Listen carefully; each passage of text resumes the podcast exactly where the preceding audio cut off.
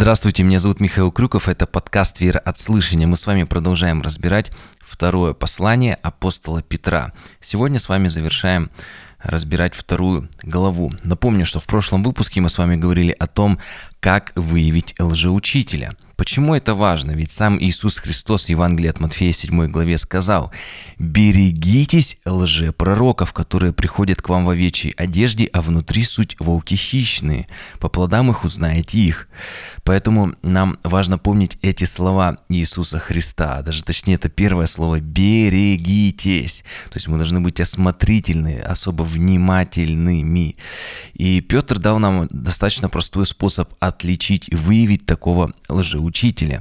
Если проповедник учит, что Иисус Христос не спаситель, то есть Он не спасает нас от греха, от ада, от вечных мук в гиене огненной, то это уже повод для того, чтобы, э, если это интернет-проповедник, внести э, его в черный список, а если этот человек служит э, в твоей церкви, то попробовать поговорить.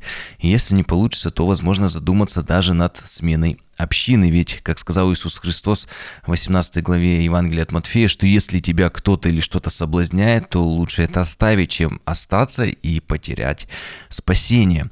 Далее Петр, напомню, приводил три примера из Ветхого Завета, где за, при... Э, где за преступлением следовало наказание. Здесь еще раз напомню, что Бог, Он является любящим отцом но при этом и справедливым судьей. И как судья он должен наказать за каждое преступление, а как любящий отец он предусмотрел выход, путь из грешного мира к небесам, и этот путь Отец открыл в своем Сыне, потому и назван Христос Иисусом, или по-еврейски Иегушуа, Спаситель. И Петр продолжает свою мысль, и после трех примеров с наказанием за грех он говорит, что Бог всегда остается верен своему слову и избавляет преданных ему людей. И в пример он приводит Лота. Прочитаем с вами с 6 стиха. «И если города Содомские и Гоморские, осудив на истребление, превратил в пепел, показав пример будущим нечестивцев, а праведного Лота, утомленного обращением между людьми неистово развратными, избавил. Заметьте, а, Лот он, э, здесь написано, был утомлен вот как раз вот нахождением между этими людьми. Восьмой стих. «Ибо сей праведник, живя между ними, ежедневно мучился в праведной душе, видя и слыша дела беззаконные». То есть он не принимал, он не ассимилировался с ними, он не говорил, ну, принципе, нормально. Раз так они делают, и я так буду делать. Нет, он стоял в стороне. И поэтому далее, последний уже девятый стих написано, то, конечно, знает Господь, как избавлять благочестивых от искушения, а беззаконников соблюдать ко дню, ко дню суда для наказания. Кто такие благочестивые?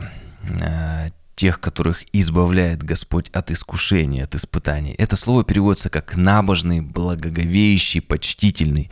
Получается, что когда мы благоговеем пред Богом и Его Словом, и наше почтение выражается в том, что мы исполняем волю нашего Отца, то, э, смотрите далее, вот слово «избавлять» переводится как «спасать». То есть тех, кто благоговеет перед Богом и с почтением, с почтением относится к Его Слову, а стараясь исполнить Его, Бог спасает, спасает, избавляет, спасает от искушений.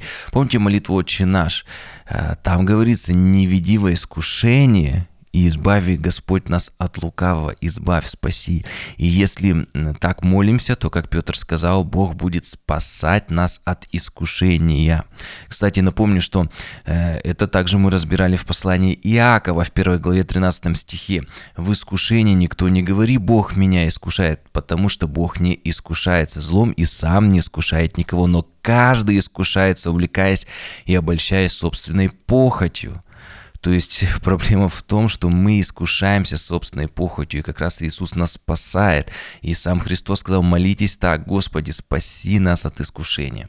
15 стих у Иакова. Похоть же зачав рождает грех, когда мы не останавливаем свою похоть, когда мы не молимся, когда мы не э, боремся с ней, э, когда, если бы Лот не мучился, живя среди беззаконных, а как-то расслабился, стал ассимилироваться, то что похоть же, зачав, она родила бы грех, а сделанный грех рождает смерть. Мысль производит действие, и через действие человек, соответственно, а, уже грех рождает смерть. Человек Постоянно все мы с вами искушаемся греховной природой. Но если просим Бога в молитве избавить, спасти нас от нее, то Он, конечно же, отвечает. Помните, просите и дано будет вам. Простой принцип. Важно нам в молитве не только о материальных благах просить, но также и о духовном росте. И Петр заканчивает стих, что неправедных это слово, кстати, можно перевести как «нечестный, обижающих». Бог соблюдает ко дню суда для наказания. Кого Бог соблюдает э, ко дню суда для наказания? Тот, кто нечестен, и тот, кто обижает, то есть обидчиков. Интересно, что если мы внимательно с вами посмотрим на историю жизни Лота, то заметим, что он не был идеальным, не был совершенным праведником, но Лот имел правильные намерения, старался следовать им, но не всегда так получалось, и некоторые его поступки имели ужасные последствия, но Бог на называет его праведником, значит его жизнь является примером для нас. Каким примером? А именно в том, чтобы стараться прожить эту жизнь как можно ближе к священному писанию, пройти путь как можно ближе к пути Христа. Да, мы с вами можем отклоняться, можем падать, но через покаяние Господь поднимает нас и восстанавливает.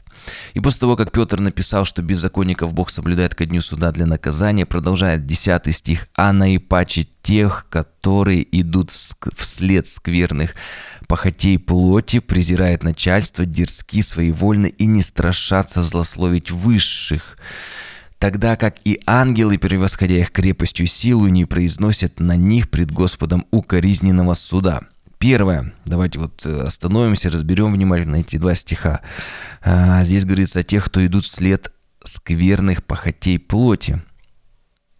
Это, получается, люди, которые, так скажем, отпускают вожжи. Вожжи – это ремни, веревки для управления лошадью, если вдруг кто не знал. И похоть, она как необъезженный конь, которого нужно сдерживать, с ним нужно быть очень внимательным. И если выпустить из рук эти вожжи, дать ему, этому необъезженному коню свободу, то этот конь, как похоть, не будет с тобой церемониться. Эта похоть, она так быстро тебя понесет по наклонной, что ты даже не успеешь заметить, как наделаешь столько вещей, многие из которых уже просто будет не исправить. И далее Петр пишет о тех, э, продолжает свою мысль, э, кто презирает начальство. К начальству относится с презрением. Я вам честно скажу, что раньше я был таким ярым оппозиционером, но чем больше я изучал Священное Писание, тем больше стал понимать, что моя задача как христианина не враждовать, а молиться за власти, э, с которыми я сталкиваюсь, потому что власти бывают разные, это и политические, и религию, и в церкви, и среди родственников, то есть власти они везде вокруг нас, и старшие люди, если ты зашел в автобус, и вдруг у тебя происходит какой-то конфликт со старшими людьми, их может быть совершенно в разных моментах мы встречать. И, наверное, молодые люди часто пытаются конфликтовать, э, чего-то добиваться, но чем больше я читал Священное Писание, то понял, что моя задача как христианина не враждовать, а молиться за все власти, с которыми я сталкиваюсь. И э, как мы это уже подробно разбирали, если власть справедлива и заботится о народе, то Бог благословит ее. Если нет, то будет корректировать по нашим молитвам. Потому что наша с вами борьба не против плоти и крови, но против властей Поднебесной. Но и еще момент остается, что по Писанию власть также может быть благословением или проклятием для народа за жизнь и грехи этого народа. И если народ наделал делов, и за это наказание а, Бог дал соответствующую власть, то чтобы исправить положение вещей, нужно освещать народ, чтобы Бог, соответственно, уже благословил его. Далее, э, Петр, э, хотя нет, еще здесь остановлюсь, напомню вам, что при разборе книги «Деяния апостолов», вот помните, мы с вами читали про э, ту ситуацию, это очень сильное место, когда Павел вышел к Синедриону, и один из э, людей, представителей Синедриона, что-то стал ему там говорить, и Петр ему как-то резко, грубо так сказал, а, ты подбеленная стена, как-то так, да, по-моему. И ему сказали, ты как смеешь разговаривать с первосвященником? И, и апостол Павел сказал, извините, я не знал, что это первосвященник, потому что написано начальствующего в народе твоем не злословь. И он после этого стал уже корректно более с ним разговаривать. И это хороший пример для нас. Далее э, Петр продолжает, и следующее качество, достойное вечного осуждения. Он говорит, это дерзость, эти люди дерзкие. И нам нужно быть очень аккуратными в словах, и лучше лишний раз промолчать, чем высказаться резко. То есть нужно обдумывать каждое свое слово. Э, далее Петр говорит о своевольных. Это слово можно переводиться как самонадеянный.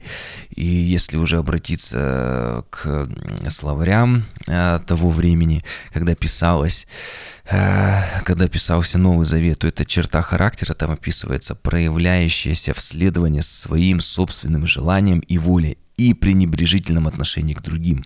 Говорит об эгоистичности характере и а, заботе только о себе. То есть это те люди, которые думают только о себе, эгоистичны и пренебрежительно относятся к другим. И здесь а, Петр еще говорит о тех людях, которые не страшатся злословить высших. Также дословно здесь написано, то есть те, кто кто стра... не страшится богохульничать или хулить. Ну, в общем, это тех, кто совсем распоясался и не имеет авторитетов, и даже Бог и его слово не является авторитетом для таких людей.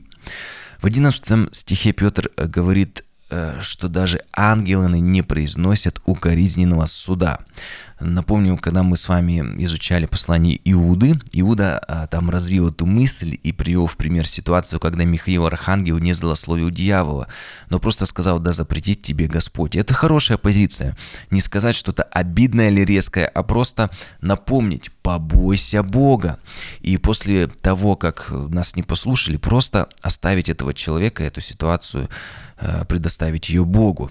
Стоит здесь сказать, э, конечно, есть много совпадений и даже логических цепочек с, у Петра и послания Иуды, и некоторых это смущает, но на самом деле все просто. Петр был авторитетом в ранней церкви, а Иуда, брат Иакова, родственник Спасителя, не из числа 12. И многие служители ранней церкви учились у Петра и могли повторять и пользоваться его проповедью.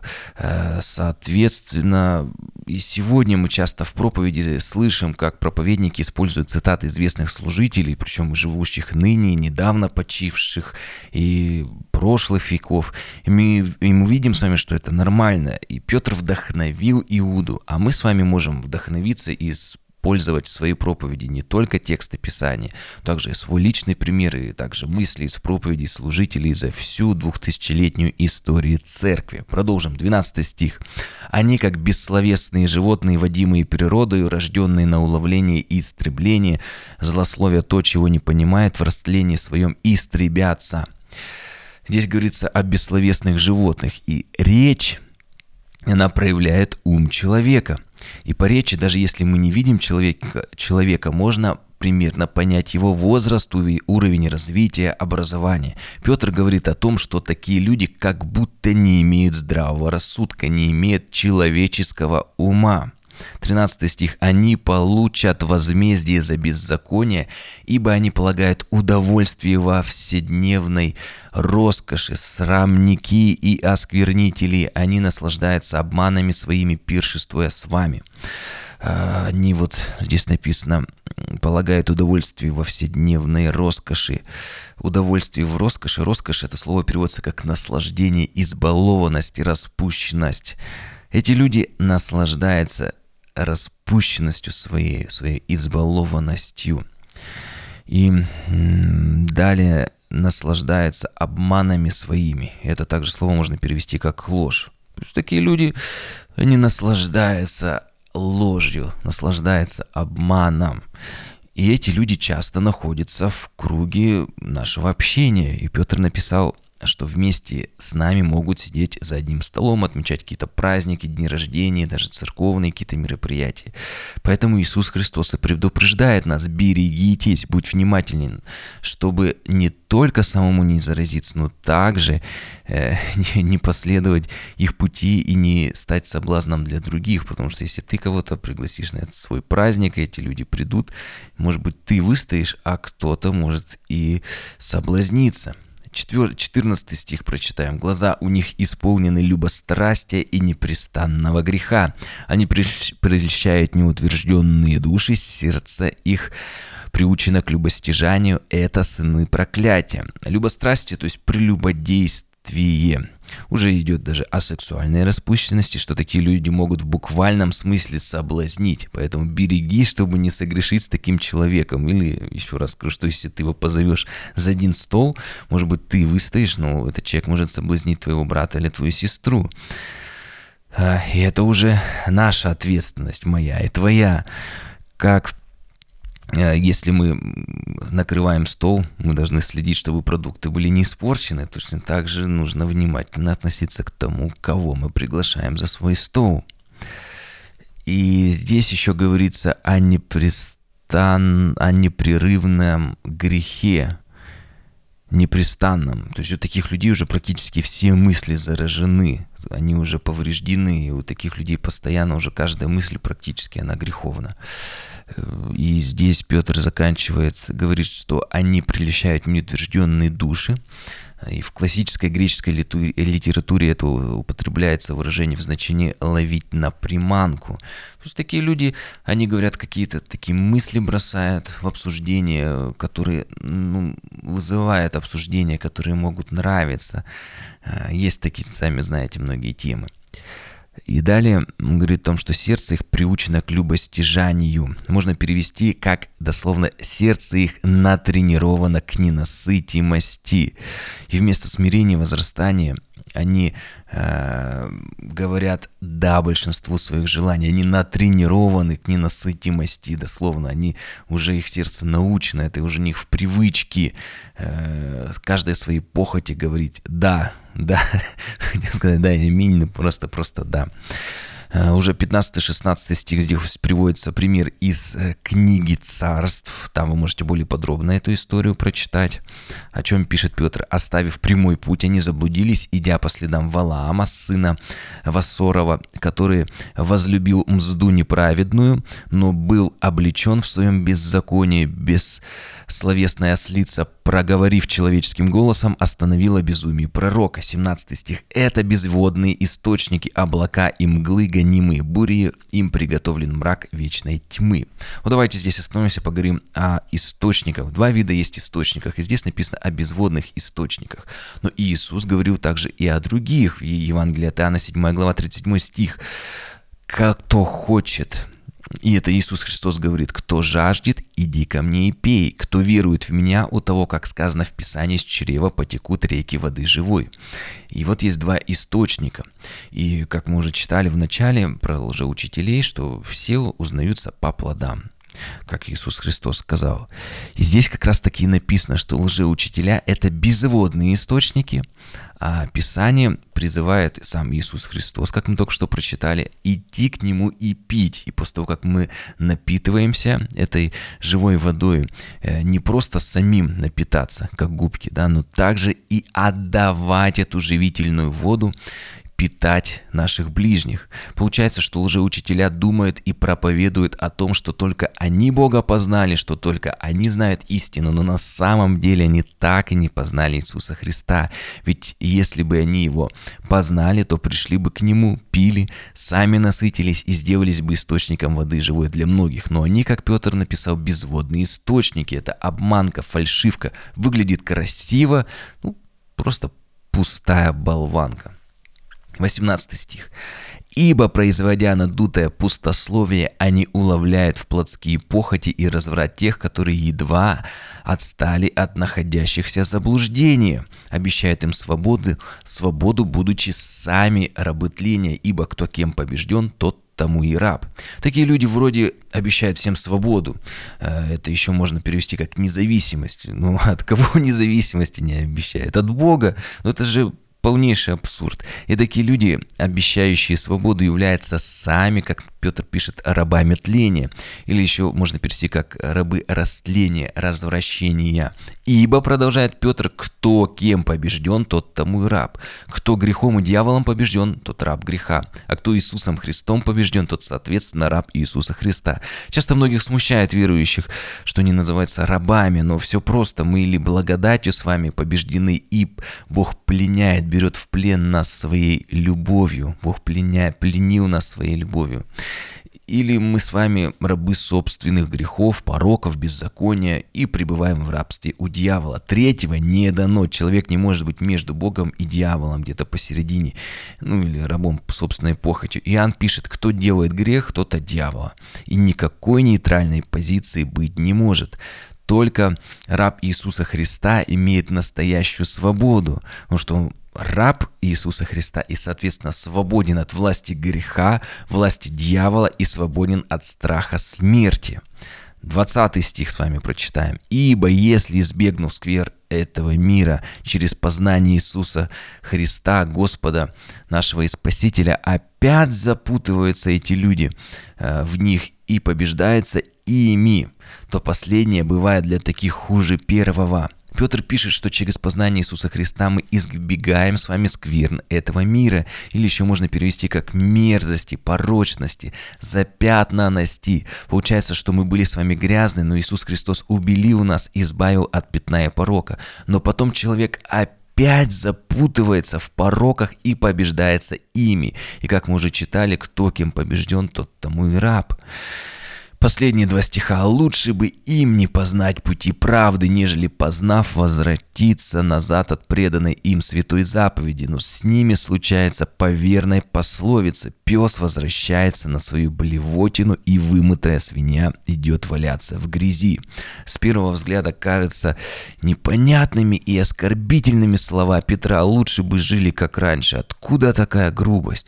Но Петр ничего не придумывает, он цитирует книгу притчи из Ветхого Завета, это 26 э, глава 11 стих. Почему так жестко? А все дело в том, что э, эти слова посвящены, это вообще, эти, эта глава посвящена лжеучителям, а точнее нам, как э, нам противостоять, как Иисус сказал, э, будьте внимательны, берегитесь. И Петр пишет, что многие могут последовать их разврату. Петр огорчается, его сердце болит.